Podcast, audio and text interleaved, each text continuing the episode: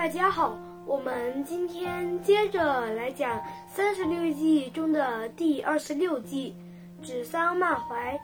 指桑骂槐的意思是用强硬的手段处罚犯错的手下，震慑其他人，从而树立威信。它的典故是这样子的：田穰苴是春秋时期齐国的大将。但他长相丑陋，又不高，士兵们常常不听从他的指命令。一天，田穰苴和齐景公的宠臣庄贾约定，第二天中午在军营门口集合。约定的时间到了，田穰田穰苴和士兵在军营门口等待庄贾。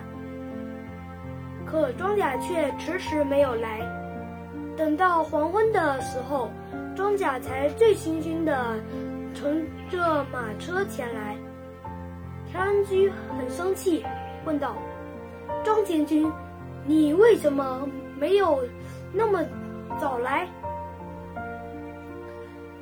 庄稼说：“哎呀，亲戚朋友听说我做了监军。”庆祝我，我多喝了几杯酒，就来晚了。田穰苴更生气了，说：“你延误军机，应该斩首。”田穰苴当着所有士兵的面找来军法官，他问军法官：“延误出发时间，按照军法该如何处置？”军法官说。应该斩首。